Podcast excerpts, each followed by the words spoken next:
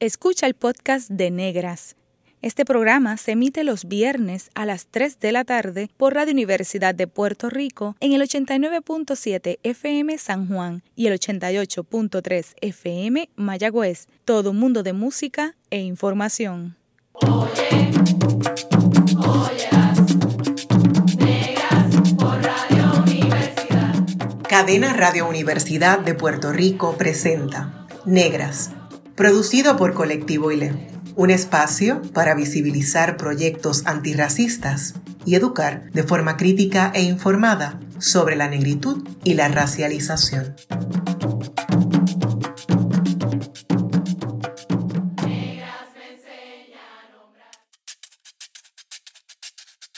Gracias a todas las personas que sintonizan otra edición de Negras a través de Cadena Radio Universidad de Puerto Rico. En esta edición les saluda Mayra Díaz Torres, inmensamente agradecida por su fiel sintonía. Hoy conversaremos sobre un tema sumamente importante. Eh, hablaremos sobre la defensa de lo que es el proyecto educativo, cultural y político más importante de nuestro país, que es la Universidad de Puerto Rico. Y para hablar sobre este importante tema nos acompaña Mariluz Franco Ortiz, Judith Conde Pacheco y Rebeca Rosa Encarnación. Bienvenidas a Negras. Eh, Mariluz Franco Ortiz cuenta con un doctorado en Psicología Social Comunitaria de la Universidad de Puerto Rico en Río Piedras. Eh, actualmente es coinvestigadora principal junto a las doctoras Godró y al doctor Tremblay del proyecto eh, UPR-IPERT en el Instituto de Investigaciones Interdisciplinarias en la UPR Recinto de Calley, eh, le interesa explorar las intersecciones del racismo y sexismo que viven las mujeres negras y las formas de resistencia y afirmación de la negritud en Puerto Rico. Forma parte del colectivo ILE, presidiendo, presidiendo nuestra comunidad asesora. Judith Conde Pacheco es de Patillas, Puerto Rico, se desempeña como educadora en ciencias de la familia y del consumidor del Servicio de Extensión Agrícola, que es una unidad escrita al Colegio de Ciencias Agrícolas del Recinto Universitario de Mayagüez, de la Universidad de Puerto Rico. Hace esto desde el 1991. Trabajó en la isla municipio de Vieques desde el 91 hasta el 2013. Actualmente funge como educadora en ciencias de la familia y del consumidor en el municipio de Luquillo y es líder del área programática de juventud y Clubes 4H del Servicio de Extensión Agrícola, posición donde se ha desempeñado en dos periodos, desde el 2006 al 2010 y del 2013 al presente. También es integrante de la comunidad asesora del colectivo ILE. Finalmente, Carmen Rebeca Rosa Encarnación es estudiante de quinto año de trabajo social y estudios de la mujer y género en la Universidad de Puerto Rico, recinto de Río Piedras, es militante de la colectiva Feminista en Construcción y es una de las portavoces del movimiento estudiantil de Río Piedras. Rebe, como le llamamos con mucho cariño, es también egresada del primer cohorte del programa Afrojuventudes y fue parte importantísima del comité organizador de la Afrojuventudes FES. Bienvenidas nuevamente, es una alegría tenerles, una alegría inmensa. Ante la insistencia de la Junta de Supervisión Fiscal de materializar recortes presupuestarios a la Universidad de Puerto Rico, eh, yo creo que es importante destacar que desde el colectivo ILE reiteramos nuestro respaldo hacia el proyecto educativo más importante del país. Es una lucha que incluye muchas otras luchas. La Universidad de Puerto Rico es nuestro proyecto más importante y como tal debemos defenderlo. Quisiera empezar la conversación eh, que, nos ¿verdad? que nos cuenten qué vínculo tiene cada una de ustedes con la, con la Universidad de Puerto Rico. Marilu, empieza. Sí, seguro. Bueno, son varios vínculos, ¿verdad? Este, desde, tengo que recalcar que desde mi familia, porque mi padre era profesor de la UPR en el área de sociología, en UPR Río Piedras, este, y mi padre y mi madre ambos estudiaron en la UPR en Río Piedras. Así que soy de segunda generación que estudié tanto en Río Piedras como también a través del programa de intercambio me fui a Costa Rica, así que se me abrieron un mundo de oportunidades. Eh, comencé como asistente de investigación a trabajar y luego eh, a partir de ahí, pues he trabajado en múltiples proyectos hasta el día de hoy, donde estoy en el Instituto de Investigaciones Interdisciplinarias y digamos que ha habido un hilo conductor en varios de los proyectos porque eh, he tenido la oportunidad de trabajar en fomentar el desarrollo de destrezas e investigación en estudiantes a nivel subgraduado principalmente y también ofreciendo cursos a nivel graduado en otros recintos, porque UPR Calle es subgraduado. Este, y entonces el, laboro en el Instituto de Investigaciones Interdisciplinarias en Calle, que es el corazón del archipiélago en Puerto Rico y que este, ofrece servicios a los 11 municipios aledaños. En nuestro, nuestra misión en términos generales es precisamente fortalecer las oportunidades de investigación para facultad, para que también estudiantes se inserten en esas experiencias y actualmente, bueno, hemos contado a veces con más de 30 proyectos en un solo semestre.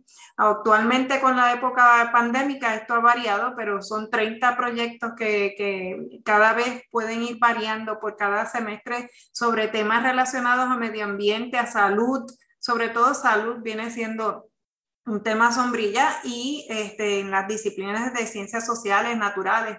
Y entonces viene la segunda pasión, que también he tenido la oportunidad de trabajar aquí en UPR Calle y ha sido eh, que trabajar directamente en proyectos de investigación relacionados al tema de racismo e identidad racial en Puerto Rico.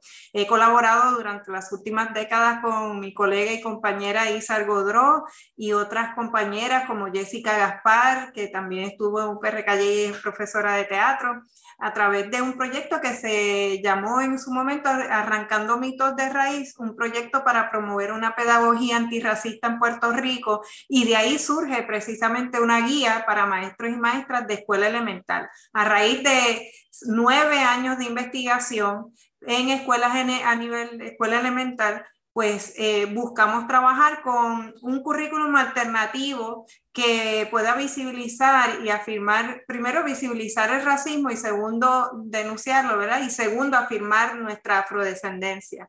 Así que he tenido esa gran dicha de trabajar con realmente un, equipo eh, interdisciplinario desde varias ópticas para buscar soluciones a, esta problemática que aún vivimos y está vivo y, coleando en Puerto Rico, que es el, racismo. Básicamente una vida. Una te vida. Vincula, te vincula a la UPR. Qué belleza. Judith, y a ti, ¿qué te vincula a la Universidad de Puerto Rico? Pues, ¿qué, me vincula con, eh, con, la Universidad de Puerto Rico? Además de ser, ¿verdad?, egresada eh, de la Universidad de Puerto Rico, pues ya llevo egresada del recinto de Río Piedras de la Universidad de Puerto Rico. Eh, llevo ya 30 años, ¿verdad?, trabajando en esta institución académica, particularmente, pues yo trabajo en el Servicio de Extensión Agrícola, que está adscrito al Colegio de Ciencias Agrícolas del Recinto Universitario de Mayagüez. En mi caso, eh, desde muy jovencita estoy vinculada por la universidad precisamente porque el Servicio de Extensión Agrícola y sus distintos programas que son de alcance comunitario me permitieron conocer la universidad siendo bien jovencita eh, a través del programa de Juventud y Clubes 4H. Así que, ¿verdad? La experiencia de crecer dentro de un proyecto universitario en comunidad me inspiró a, esto es lo que yo quiero seguir haciendo, esto es lo que yo quiero, eh, ¿verdad? Convertir mi conocimiento y usar mi conocimiento para transformar las comunidades, hacer alianzas colaborativas, como bien hablaba Marilu, para hacer trabajos que promuevan, ¿verdad? El desarrollo de destrezas de vida, de liderato, de oportunidades para toda la población puertorriqueña. Eh, ciertamente, pues eh, me he enfocado más en el trabajo con los jóvenes porque siento, ¿verdad?, que es la manera que tengo de devolver a la organización, a la institución, lo que en un tiempo me dieron para crear las destrezas, ¿verdad?, que hoy me permiten eh, ser de utilidad, un recurso docente y, no docente también dentro de, de, de nuestra comunidad. Algo bien importante es que la universidad eh, me reclutó para trabajar en Vieques. Eso para mí abrió una oportunidad de crecimiento profesional y de crecimiento personal que me llevó a encontrarme con una realidad que no conocía, aun cuando había estudiado, ¿verdad?, en el recinto de Río Piedra, donde muchas discusiones sobre el militarismo se habían dado, no había estado tan consciente hasta que llego, ¿verdad?, ya como una docente a trabajar en la comunidad viequense, que me doy cuenta de unas realidades eh, que me invitaron, me convocaron y me dejaron, ¿verdad? En Vieques por de 20 años comprometidas en transformar y cambiar lo que allí estaba pasando. Eso a su vez me llevó más adelante a estudiar, a hacer mis estudios de maestría en educación también, pero con una mirada sobre educación para la paz. De ahí entonces vinculo mucho de mi trabajo con ILE, con el colectivo ILE, eh, con la Cátedra UNESCO de Educación para la, para la Paz, con la cual he sido colaboradora en varios de los proyectos. Este, así que la Universidad de Puerto Rico es mi casa y yo la he convertido en la casa de todas las personas que yo atiendo. Yo creo que es uno de los proyectos más importantes, ¿verdad? Eh, fuera del muro, de los muros de la universidad, eh, que tiene este país es el trabajo de educación comunitaria que se hace a través del Servicio de Extensión Agrícola. Así que 30 años y un poquito más, porque la realidad es que estoy desde que tengo 12 años en los clubes 4H y ya tengo algunos añitos, así que llevo como cuarenta y pico de años y debo decir que a Marilu y a mí la universidad nos vincula, estudiamos, somos de la misma clase de Río Piedras de bachillerato y juntas compartimos, hemos compartido antes de estar en Colectivo ILE algunas luchas eh, universitarias y comunitarias. Qué belleza, Judith, y, qué bueno que, que traes esto, eh, que lo vamos a ver un poquito más adelante, pero la importancia de, eso, de, de, esos vínculos comunitarios que se desarrollan desde la universidad y con la comunidad, ¿verdad? Reconociendo los programas comunitarios que se desarrollan, que, que son vitales, ¿verdad? ¿Quién no conoce el Club 4H? De alguna manera, ese impacto significativo que ha tenido en la niñez y la juventud es inmenso, así que qué bueno. Finalmente, Rebeca, háblanos un poquito sobre cómo lideresa estudiantil, ¿qué te vincula y te sigue vinculando? Sí, sí, sí, en el presente bien vinculado. eh, pues a mí me vincula a la universidad, particularmente pues mis estudios. Eh, soy la primera en casa que va para la UPI, eh, así que pues eso es un, un súper vínculo que ha seguido creciendo y creciendo un montón durante estos cinco años. Eh, creo que la universidad pues me ha dado un montón el espacio de explorar y descubrir un montón de pasiones, porque soy una persona con muchas, muchas pasiones.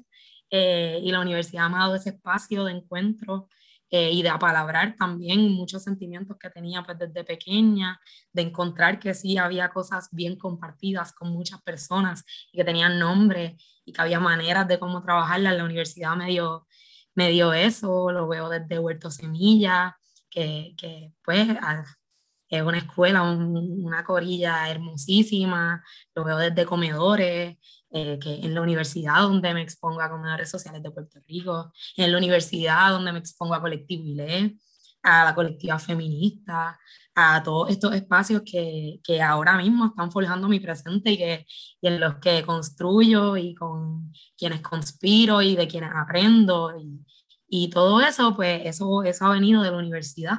De, de, ese espacio de encuentro y que recuerdo, quiero decir aquí que como en el 2018 2019 yo te vi por primera vez, Mayra, en una mesa, en un anfiteatro en sociales. Eh, y eso para mí, ¿te acuerdas de eso? pues para mí esa, esa vez fue hermosísima. Yo recuerdo, yo fui solita para ese anfiteatro porque yo, o sea, yo en la UV pocas actividades me las he perdido. Este, voy para todos lados, como soy una persona que me gustaba estar todo el día en la universidad y aprovechar todos esos espacios de diálogo y qué sé yo, y, y pues así mismo es que me ha ido moldeando un montón la universidad, así que yo creo que este vínculo va para largo, para, bien largo, porque muchos de los vínculos que han salido de ahí van para bien largo, así que sí, mucho, mucho con ustedes.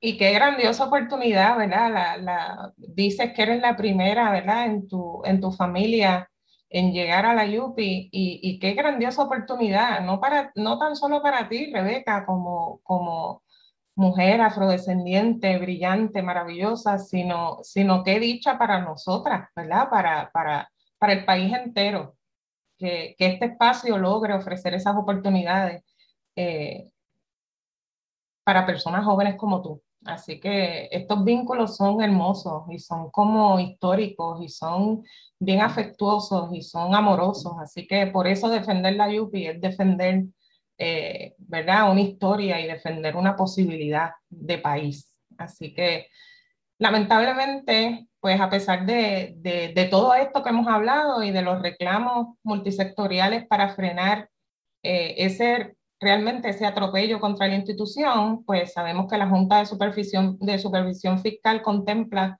restringir el uso de 94 millones del presupuesto de la Universidad de Puerto Rico para el próximo año fiscal, para que la audiencia tenga una idea eh, de qué representa esa cantidad, pues representa una reducción del 50% del presupuesto e incluso el cierre de varios de sus recintos.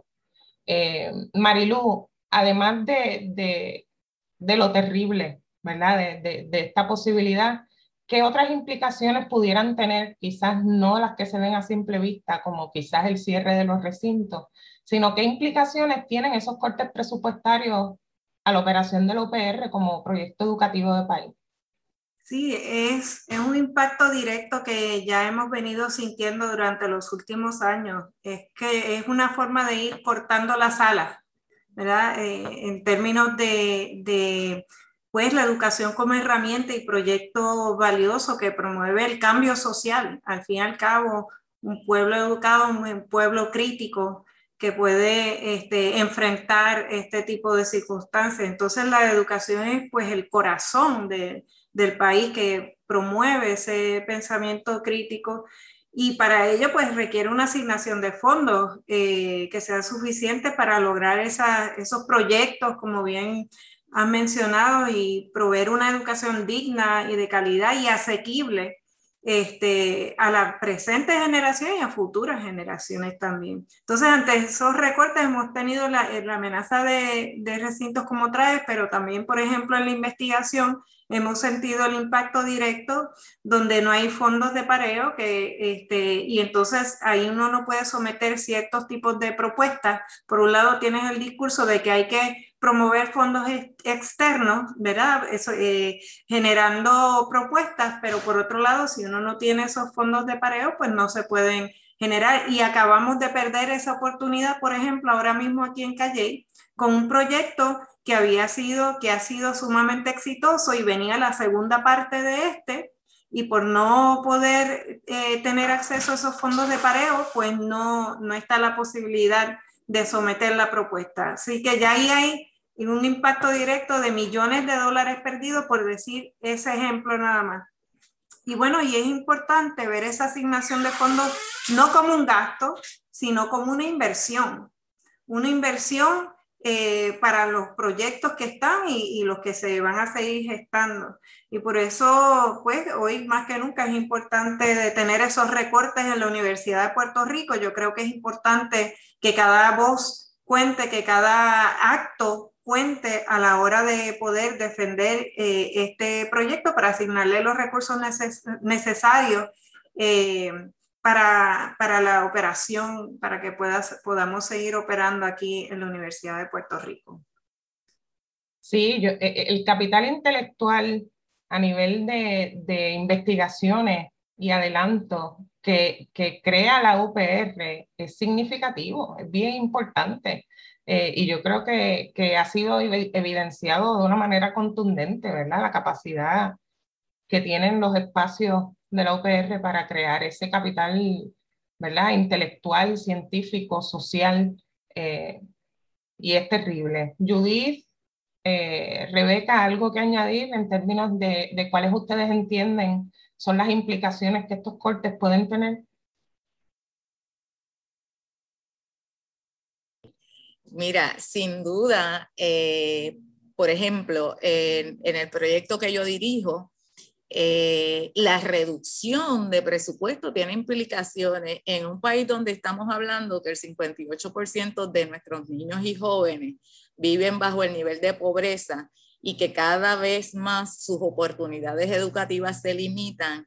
Se, para nosotros, por ejemplo, eh, esta reducción de presupuesto que llevamos como que medidas cautelares en la última década ha representado la consolidación o el cierre de oficinas de servicio de extensión agrícola alrededor de todo Puerto Rico. Actualmente solamente nos queda 46 oficinas y aun cuando tratamos de alcanzar, ¿verdad? Y de llevar estas oportunidades educativas a nuestra niñez y a, y a nuestra juventud, pues se limita.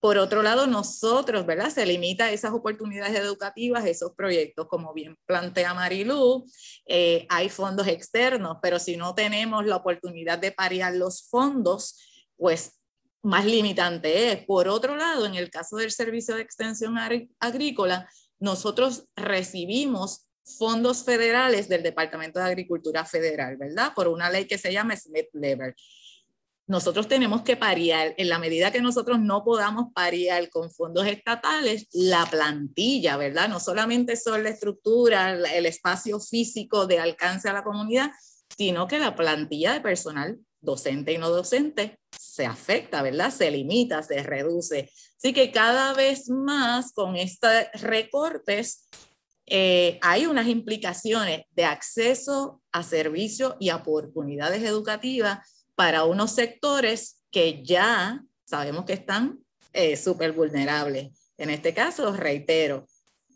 58% de nuestra niñez y juventud eh, bajo nivel de pobreza, todas las oportunidades, ¿verdad?, extracurriculares cada vez se reducen, eh, pues es, es, una, es una gran tristeza para nosotros que esto siga ocurriendo. A lo mejor la gente no lo ve, pero estas son las implicaciones que tiene no para el que está matriculado, a lo mejor dice, ¿y, tus estudiantes matriculados? Yo tengo unos matriculados, pero tengo unos afuera que quiero que, que, tengan, que vengan a nuestros recintos, que tengan la oportunidad, ¿verdad? Como lo tuve, la tuve yo, como la tiene Rebeca, como la tuviste tú y, y Marilu. Así que ciertamente eh, hay que, ¿verdad? Eh, hay que trabajar con la identificación de fondos, pero el gobierno no puede seguir reduciendo fondos eh, al proyecto más importante que tiene para el país, que es la Universidad de Puerto Rico.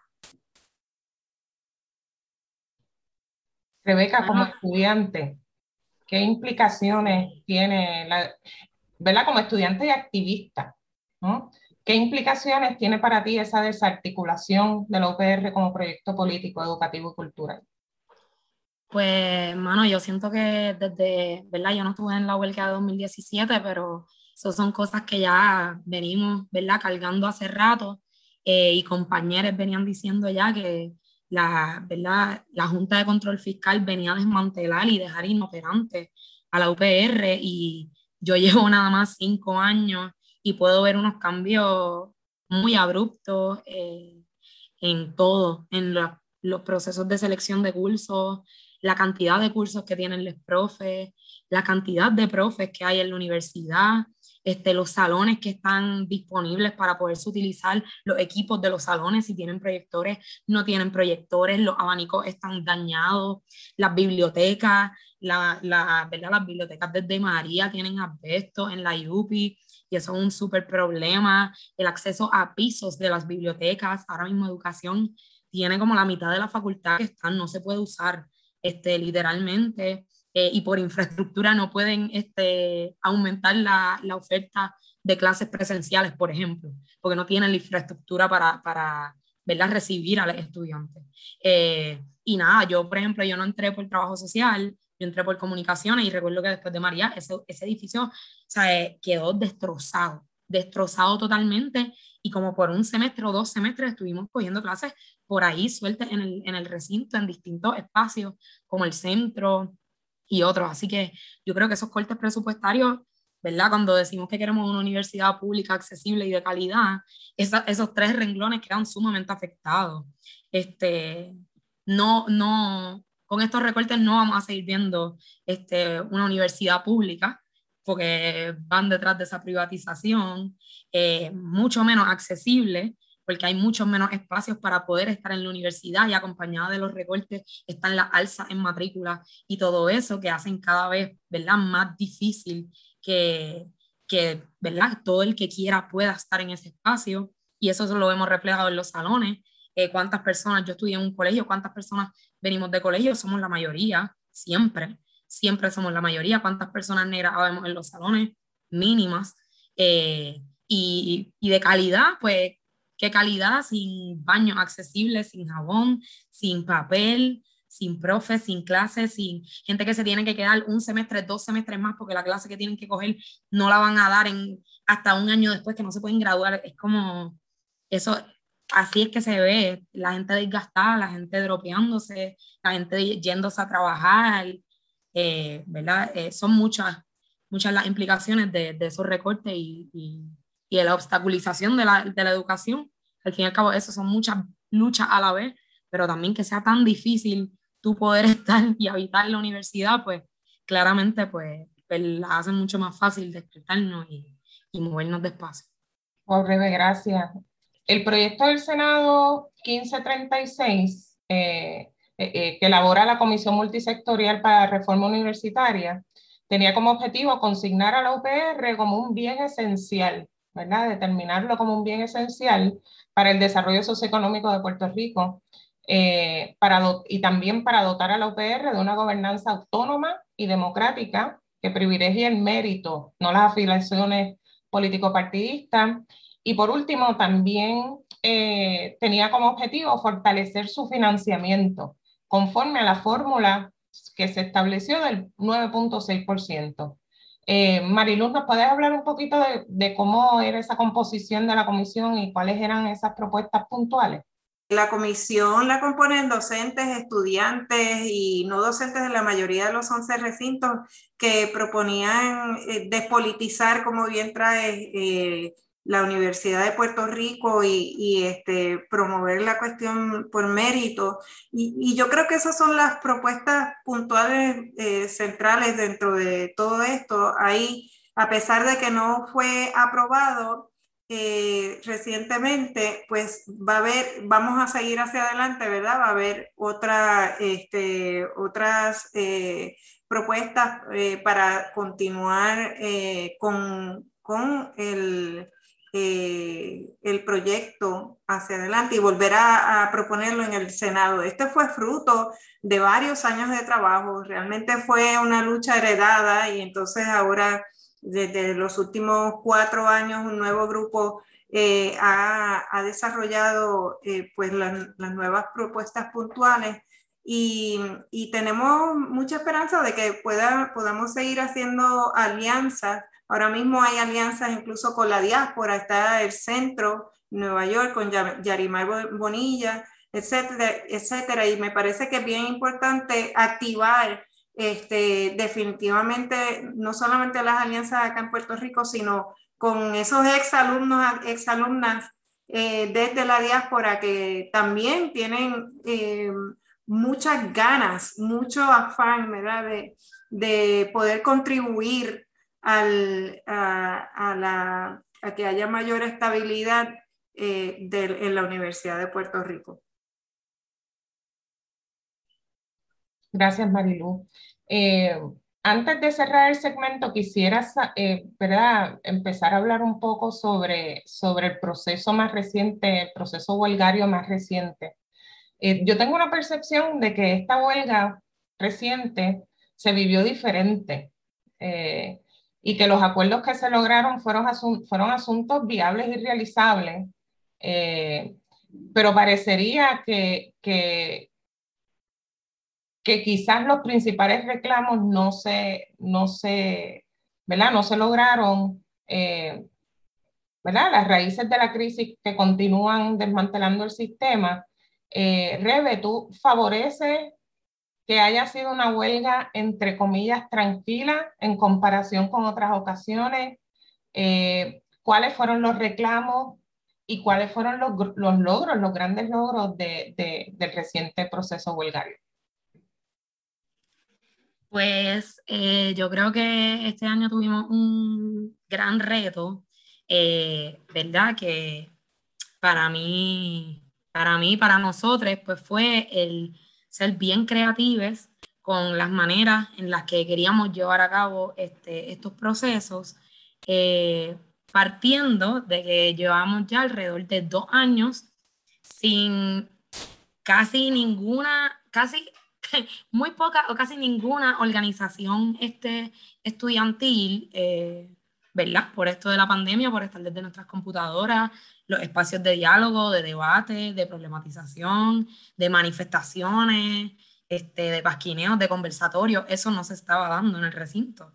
Eh, así que había una clase bastante grande que se había ya pues graduado o movido de espacio eh, y de ver pues, articularnos otra vez, de vernos las caras y saber quiénes estamos, quiénes queremos este, trabajar para esto, ¿verdad? Quiénes tenemos el tiempo, la disponibilidad.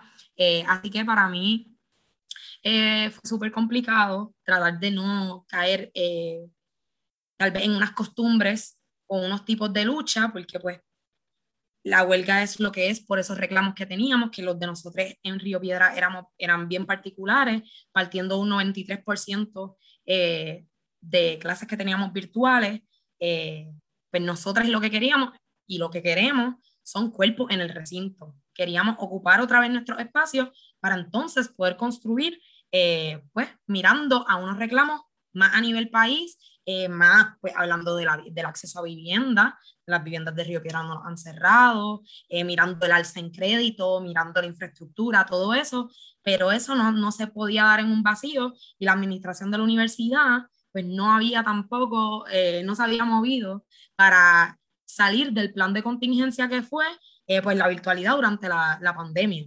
Eh, íbamos dirigidos otra vez a un 97%, ¿verdad? Porque la administración no se había comunicado para el proceso de prematrícula de cara a, a, ¿verdad? a el proceso de matrícula en enero. así que pues desde ahí nos movimos. Y pues creo que pudimos haber tenido muchos espacios de mejora, como siempre, eh, pero también siento que aprendimos y crecimos un montón en el proceso, nos conocimos, que es algo que yo sigo repitiendo, porque es como que tú, ¿sabes? literalmente tú no sabes el nombre de la persona que tú tienes al lado, porque no llevas años militando, llevas este espacio, esta virtualidad, esta persona que tuviste en tu clase hace dos semestres en un cuadrito de Zoom, está ahora mismo al lado tuyo en un portón. Eh, ¿Cómo partimos desde ahí para construir una confianza política y, y, crear esas conversaciones y esos espacios, ¿verdad? Comunes que sean cómodos. Todo eso, pues, es un, ¿verdad? Una larga. Pero, eh, ¿verdad? Partiendo de esos reclamos, nosotros sí eh, obtuvimos el, ¿verdad? En esos acuerdos y en esas negociaciones, un 54% de clases presenciales para el próximo semestre, que para mí, pues, es súper grande y es algo que pudimos ver ahora en nuestro proceso de prematrícula. Poder escoger clases presenciales es algo grandísimo y particularmente yo siendo una persona de sociales, ¿verdad? Pues la gente naturales tenía los laboratorios y cositas, pero desde sociales no había nada. Así que eso es grandísimo. Eh, logramos tener los espacios de, de bibliotecas, cuatro espacios de bibliotecas que están abriendo hasta las 12 de la medianoche.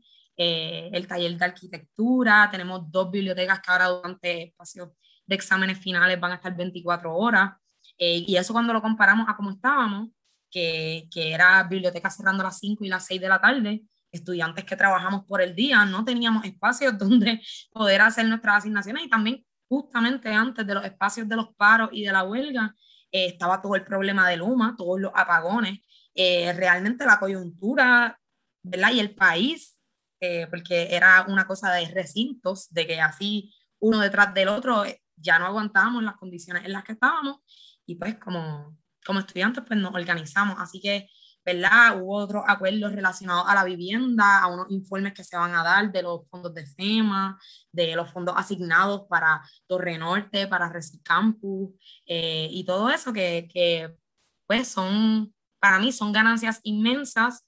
Eh, ¿verdad? En, en, en, todo, en este tiempo, en estos meses y, y, y en esta coyuntura son ganancias inmensas que nos abren camino a seguir construyendo en enero la universidad que sí queremos, la que queremos habitar, ¿verdad? Porque ya vamos a estar ahí, pues, ¿qué es lo que queremos aquí? qué es lo que queremos de nuestras clases, qué es lo que queremos y merecemos de nuestras bibliotecas, de nuestro profesorado, de la administración eh, y todo eso. Sigue por ahí. Bien importante, Rebeca. Eh, y, más, y como tú dices, la creación y la generación de poder político. Eso es un logro inmenso. Así que gracias, Rebeca. Al regreso de la pausa, continuamos la conversación sobre la defensa del desmantelamiento de la UPR como proyecto de país. Ya volvemos a Negras.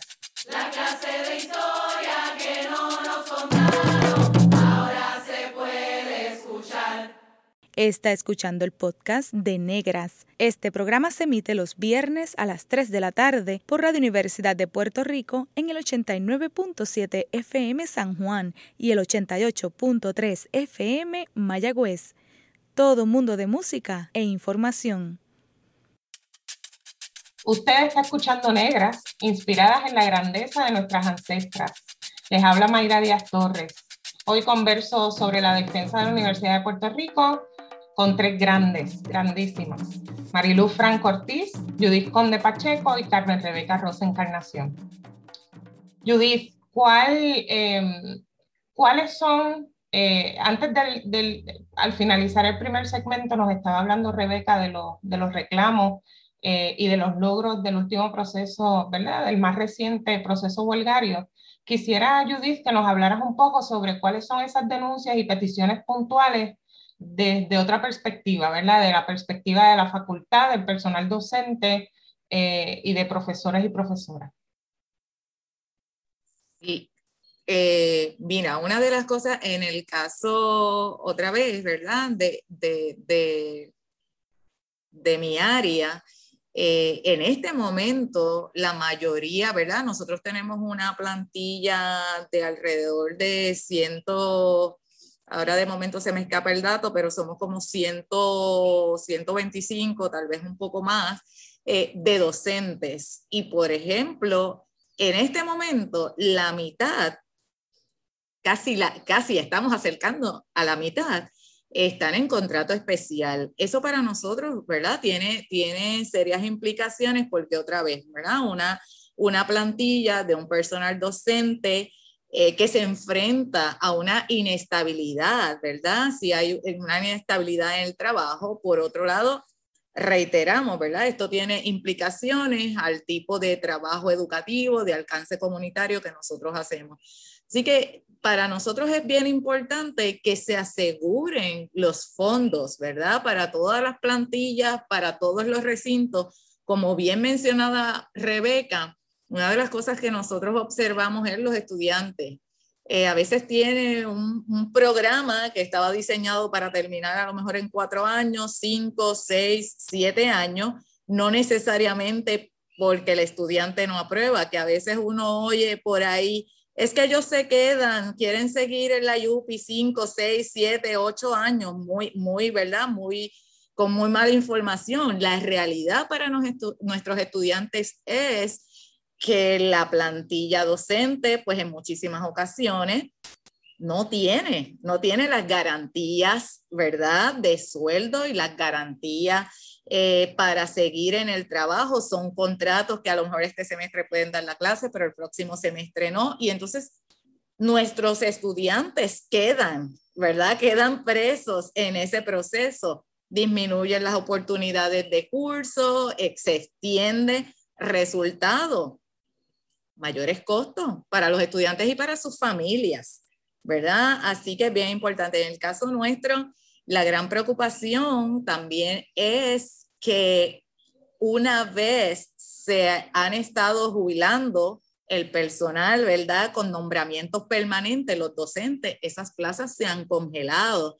Entonces, no hay, ¿verdad? Al congelarse, otra vez, no tenemos los fondos suficientes para parear, para poder contratar eh, personal eh, que pueda hacer esta tarea. Así que es determinante que se identifiquen los fondos, ¿verdad? Necesarios para tener una plantilla de personal que pueda cumplir con la misión de la universidad. Así que eso es uno de los reclamos eh, en este momento fundamentales para, para, para la universidad y, ¿verdad?, que han hecho los docentes en plazas por contrato. En realidad son, ¿verdad? Contratos, no son plazas, son contratos eh, de servicio en la universidad. Así, así, es. Quiero destacar que realmente es encomiable el, el, proceso huelgario de los estudiantes y los reclamos que están llevando a cabo, como bien ha expuesto Rebeca, y que el reclamo principal en los 11 recintos sea la defensa de la educación pública como servicio esencial y que el liderato de la universidad, es decir, desde la presidencia hasta la rectoría, defienda el proyecto de la educación pública como servicio esencial y, ¿verdad? importante para el desarrollo de nuestro país. Así que, este, a diferencia de otras huelgas, por ejemplo, donde se eh, criticaba, donde se eh, luchaba porque no hubiese un, eh, un, aumento de matrícula, etcétera, en este caso es la defensa del proyecto. así que me parece que es bien importante, pues, con todos los retos que ha habido, porque ha sido bien retante, que los estudiantes, las estudiantes y los estudiantes hayan dado cara, que estén dando cara y quiero reconocer y validar esa, esa gesta. Y entonces, yendo al, tema de los docentes, las docentes sin plaza, pues la Asociación de Profesores y Profesoras de Puerto Rico, eh, la APU, ha liderado varios esfuerzos eh, para reunir los reclamos precisamente de docentes sin plaza y en estos momentos se está gestando una asamblea y tal para, para llegar a, acuerdos, pero lo que está trayendo Judith es clave en términos de, pues, de que ahí es necesario unas reivindicaciones salariales eh, y, y, algún tipo de estabilidad, porque estamos hablando de que hay contratos de cuatro meses, a veces de un semestre, no estamos hablando ni de contratos ni de, ni de un, un año. De año en año es difícil, pero más aún cuando es de cuatro meses en cuatro meses que uno no sabe si va a tener continuidad. O sea que eh, estos docentes sin plaza, eh, en esas condiciones se les hace sumamente difícil planificar una vida, eh, tener algún tipo de estabilidad. Están dando cuatro clases aquí, dos clases allá, moviéndose de recinto en recinto con múltiples materias no siempre es la misma clase, obviamente, además casi nunca es la misma clase, sino que va cambiando, así que todo esto conlleva un nivel de preparación y de este y, y, cada semestre, cada cuatro meses estar en, en, eso, pues lo que, lo que hace es que fuerza a la gente pues a irse, que es lo que ha estado pasando. Muchas, muchos de nuestros docentes y eh, nuestras docentes se, se nos van se nos van por esa razón. Y entonces también en términos de investigación, nuevamente, pues recalco pues que hay unas áreas también donde este, se hace difícil precisamente por la falta de continuidad. Si, si un docente o una docente no tiene eh, eh, estabilidad, pues entonces se le hace difícil eh, y, y, a nivel institucional retante poder someter propuestas, poder crear poder servir desde la universidad y poder seguir tendiendo estos puentes en la universidad con las comunidades, en las prácticas, o sea que tiene unas repercusiones en términos de, culturales, políticos, económicos, toda esta situación. Y la finalidad con, con, respecto a estas alianzas es poder llegar a unos consensos y unas demandas, así que próximamente pues habrá eh, en los medios pues unas demandas más puntuales. Yo creo que es importante lo que, lo que traen del efecto cascada que tiene eh, el cortar eh, y, e ir desmantelando la estructura operacional de la UPR, ¿verdad? Y, y, creando unas condiciones de empleo que no son dignas. ¿Qué efecto tiene eso en, en, las clases, qué efecto tiene eso en la infraestructura eh, que, estaba, que estaba hablando Rebeca. Eh, así que parecería que hay como una estrategia muy bien pensada de desmantelamiento. Sí, sí, esto no es, esto no es causal, esto, ¿verdad? Parece que hay una, una estrategia ahí. Yo quisiera que, que, que sé que lo hemos hecho en lo que, lleva, lo que llevamos de programa, pero quisiera recabar eh, qué valor tiene la Universidad de Puerto Rico para, para, para el proyecto de país? Marilu. Hay unos proyectos bien puntuales y emblemáticos que tal vez son más conocidos, como por ejemplo el Hospital de la UPR en Carolina, el Centro Comprensivo de Cáncer, este, entre otros, ¿verdad? Que, que, son reconocidos. Y nuevamente aquí en UPR Calle, desde el Instituto de Investigaciones Interdisciplinarias, las investigaciones, por ejemplo, post el huracán María, se desarrollaron cinco proyectos de, investigación y servicios. Así que eh, son proyectos que surgen también en la coyuntura donde estamos viviendo. El proyecto de la universidad es un proyecto vivo, es un proyecto vivo este, y entonces en ese sentido hay una, una interacción, esta parte, ¿verdad?, de investigación, comunidad, investigación, acción, eh, puede estar muy presente en los diferentes proyectos, como en este caso los relacionados al, huracán María, que buscan aportar este, a nuestra sociedad más allá de, las paredes universitarias. Y yo creo que parte de nuestra gestión y labor también es poder visibilizar estas aportaciones y que cada uno, cada una se sienta con ese llamado a que pueda, eh, eh, que pueda eh, decir a viva voz, pues, cómo la Universidad de Puerto Rico ha, aportado a su comunidad, a su familia. En mi caso también, además de lo que he mencionado, yo fui judoka en la universidad y competí, así que soy jerezana de corazón y, y ese aspecto sea, que, que, no es solamente, digamos, desde las ciencias sociales naturales, la ciencia, sino desde cualquier área, desde cualquier disciplina, los deportes, en, la música, los músicos, músicas que también se eh, aporta desde la Universidad de Puerto Rico. Hay que reconocer todas estas áreas, el teatro, el teatro, que en estos días he estado viendo obras de teatro gratuitas o sea, hay eh, eh, múltiples proyectos que están ahí, que están al servicio de, la comunidad, de las comunidades, y que eh, son lazos que se han ido cultivando desde, desde ya más de 100 años, ¿verdad? Porque la Universidad de Puerto Rico en Río Piedras este, se fundó en, en el 1903 en el caso de Calle desde 1967. Así que es un proyecto que ha aportado desde hace décadas a nivel individual, familiar, comunitario, eh, y hay que reconocerlo.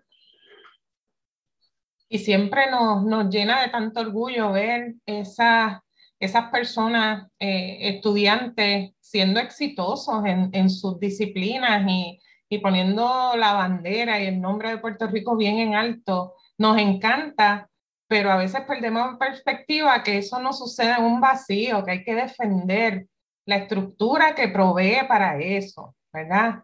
Judith, desde el Servicio de Extensión Agrícola, ¿por qué es importante? ¿Cuál es el valor de la UPR y por qué es importante defenderla? Eh, defender la UPR desde el Servicio de Extensión Agrícola es defender cada familia, cada comunidad puertorriqueña, cada joven puertorriqueño. Eh, no hay duda, desde, en el caso nuestro, llevamos 87 años de presencia en Puerto Rico, ¿verdad? Se funda la universidad y nosotros llegamos en 1934. Así que, mira, las primeras aportaciones en términos de, de cómo mejorar la vida en la ruralía en Puerto Rico, de esos eh, patrones de alimentación, de cómo desarrollar esa agricultura en los espacios, ¿verdad? De la montaña, pero también en la costa. Cuando hablamos de café, de farinacio, ¿verdad? De investigación que tiene que ver con, con el desarrollo eh, de los alimentos, ¿verdad? De los alimentos para Puerto Rico. El Servicio de Extensión Agrícola, la estación experimental, ha sido fundamental. Y otra vez, en, en la transformación de, de, los espacios rurales, de, de lo que es vivienda, salud, bienestar, liderato, agricultura. O sea, si, si hay una organización que dentro de la universidad, que ha aportado a transformar positivamente este país, ha sido el Servicio de Extensión Agrícola. Yo con mucho orgullo lo digo. Eh, y estoy segura que muchos de los que escuchen este programa eh, van a decir, caramba, yo recuerdo que quien me dio esa, primera oportunidad de hablar frente a un grupo, de comunicarme, fue en 4H, ¿verdad? Ahí yo aprendí unas habilidades para, para criar la familia, eh, en el caso de las mujeres, eh, para empoderarlas para, para participar activamente en su comunidad. Yo siempre digo, ¿verdad? Antes se conocía nuestro programa como economía doméstica.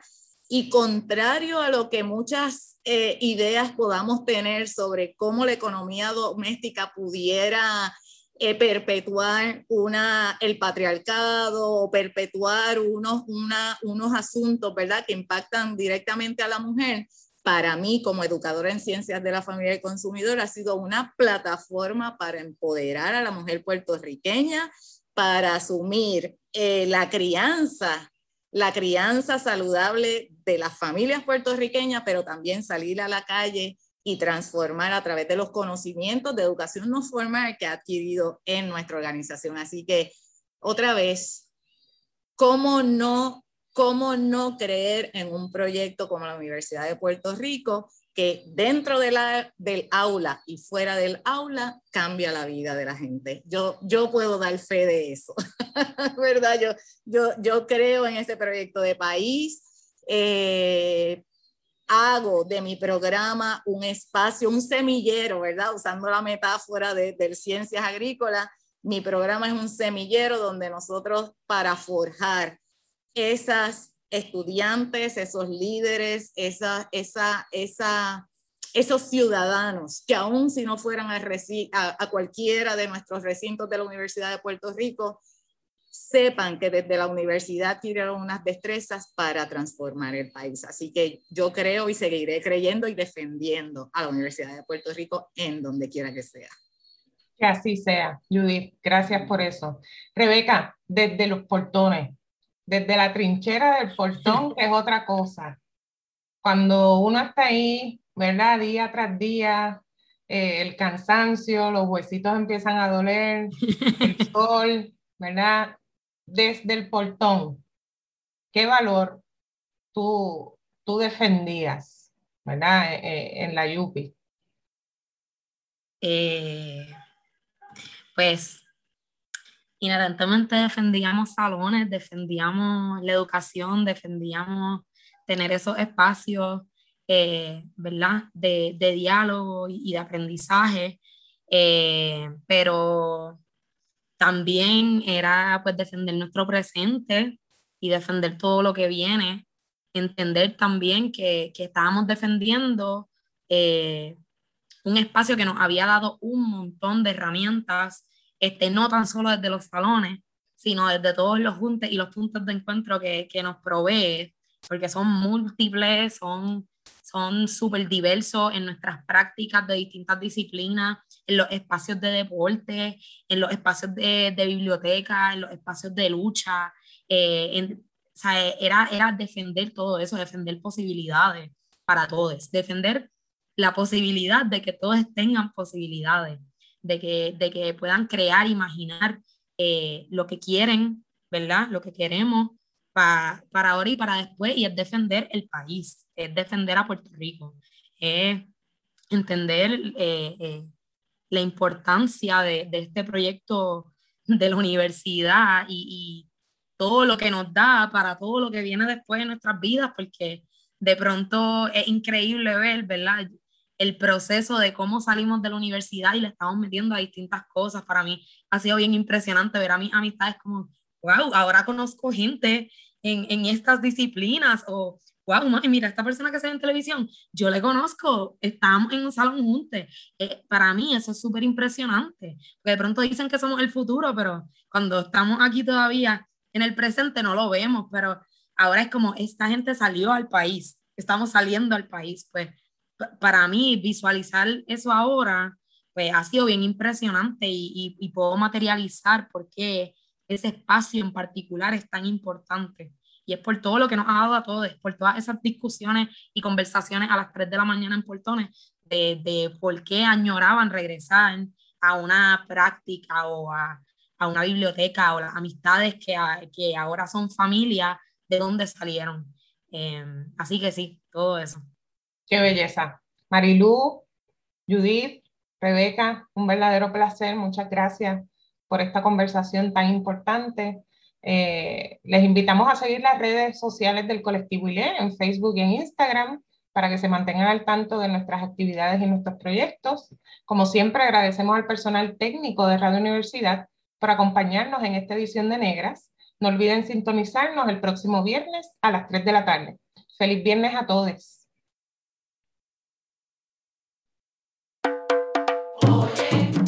Cadena Radio Universidad de Puerto Rico y Colectivo ILE presentaron Negras, asumiendo nuestro justo rol como forjadoras de cambio.